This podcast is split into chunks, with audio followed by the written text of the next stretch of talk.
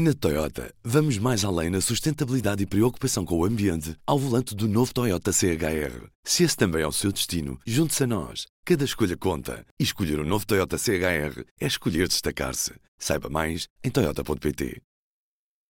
P24, edição da manhã de sexta-feira, 27 de abril. Apresentamos a nova gama de veículos híbridos plug-in. Uma tecnologia que veio para mudar o futuro. BMW iPerformance.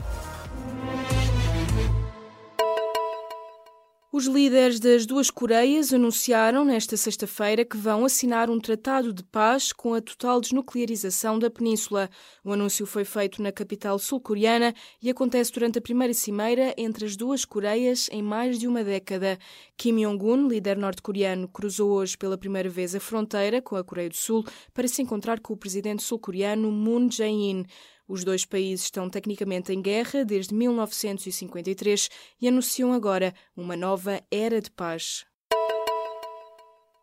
A base das lajes na Ilha Terceira, nos Açores, chegou a ser pensada como hipótese para a instalação de um centro de espionagem. No entanto, a ideia foi rejeitada pelas agências de informação norte-americanas NSA e CIA, que desconfiaram da capacidade dos serviços secretos portugueses para lidar com dados confidenciais norte-americanos. A revelação é feita num trabalho publicado esta semana pelo New York Times. O público sabe que o projeto chegou a ser discutido em Lisboa com o empenho do congressista luso-descendente Devin Nunes. Depois do presidente francês Emmanuel Macron, é a vez de a chanceler alemã pisar solo norte-americano para se encontrar com Donald Trump. Angela Merkel visita nesta sexta-feira a Casa Branca com um objetivo central: o comércio e o combate às medidas protecionistas do presidente norte-americano. Ao contrário do sucedido com o líder francês, Merkel não terá uma recepção calorosa, isto porque Donald Trump a acusa de três pecados capitais. Era a preferida de Barack Obama, tem um enorme excedente comercial com os Estados Unidos e gasta pouco com a defesa. António Costa quer taxar ganhos de capital que fogem ao IRS. Ao que o público apurou, esta é uma das ideias que constam da moção de estratégia que é apresentada nesta sexta-feira em Portimão pelo candidato a secretário-geral do Partido Socialista. A proposta vai ao encontro do que tem sido defendido pelo Bloco de Esquerda e pelo PCP.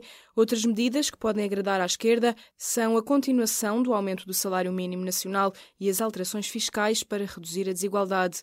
A moção de António Costa está estruturada em torno de quatro eixos: alterações climáticas, demografia, sociedade digital e desigualdade.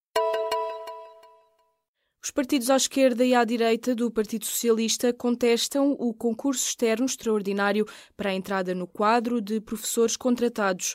Bloco de Esquerda, PCP, PSD e CDS voltam a unir-se contra o Ministério da Educação. Em causa está o modo como foi lançado o concurso na semana passada e como este tem estado a decorrer. Os partidos põem em causa a ausência de negociações com os sindicatos de professores para as regras do concurso extraordinário. A Federação Nacional de Professores já pediu mesmo a anulação do concurso. O esperma e os óvulos doados por portugueses não vão ser usados em tratamentos de procriação medicamente assistida até haver uma clarificação sobre a questão do anonimato do dador. É esta a posição de alguns centros de fertilidade, depois de, na quarta-feira, o Tribunal Constitucional ter declarado inconstitucional a norma sobre a confidencialidade dos dadores. Hoje, sexta-feira, o Conselho Nacional de Procriação Medicamente Assistida reúne-se para analisar o acórdão que impõe o fim do anonimato do dador. O Partido Socialista admite congelar os despejos até que entre em vigor a nova Lei das Rendas. A notícia é avançada nesta sexta-feira pelo Diário de Notícias, que cita o deputado socialista Miguel Coelho. Para a próxima sexta-feira está agendado um debate parlamentar sobre arrendamento urbano. O Bloco de Esquerda também apresenta um novo pacote de alterações à atual Lei das Rendas, com o objetivo de combater a desregulação do mercado. O partido quer impor limites ao aumento de rendas e multas àquilo que diz ser o bullying dos senhorios. A União Europeia aprovou nesta sexta-feira uma proposta que proíbe o uso ao ar livre de inseticidas danosos para as abelhas. A restrição tem como objetivo a proteção desta espécie, da biodiversidade, da produção alimentar e do ambiente. A utilização de inseticidas será assim apenas permitida em estufas onde não haja exposição de abelhas aos produtos. A proposta será formalmente aprovada por Bruxelas nas próximas semanas e entra em vigor no final do ano.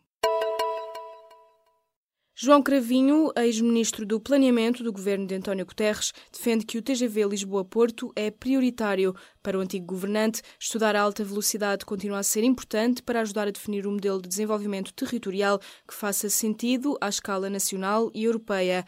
Já o TGV entre Lisboa e Madrid, diz João Cravinho, é apenas uma conveniência política.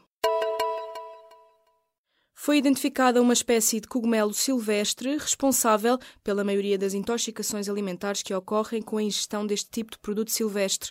O alerta chega dos serviços regionais do Ministério da Agricultura. Um especialista com quem o público falou explica que as pessoas que apanhavam aquela espécie de cogumelo tóxico pensavam estar a levar para casa um cogumelo conhecido como frade, que é comestível. Ambos têm várias semelhanças. O frade é o cogumelo silvestre comestível mais consumido em Portugal e está presente na dieta alimentar de uma grande parte da população. Na Toyota, vamos mais além na sustentabilidade e preocupação com o ambiente ao volante do novo Toyota CHR. Se esse também é o seu destino, junte-se a nós. Cada escolha conta. E escolher o um novo Toyota CHR é escolher destacar-se. Saiba mais em Toyota.pt.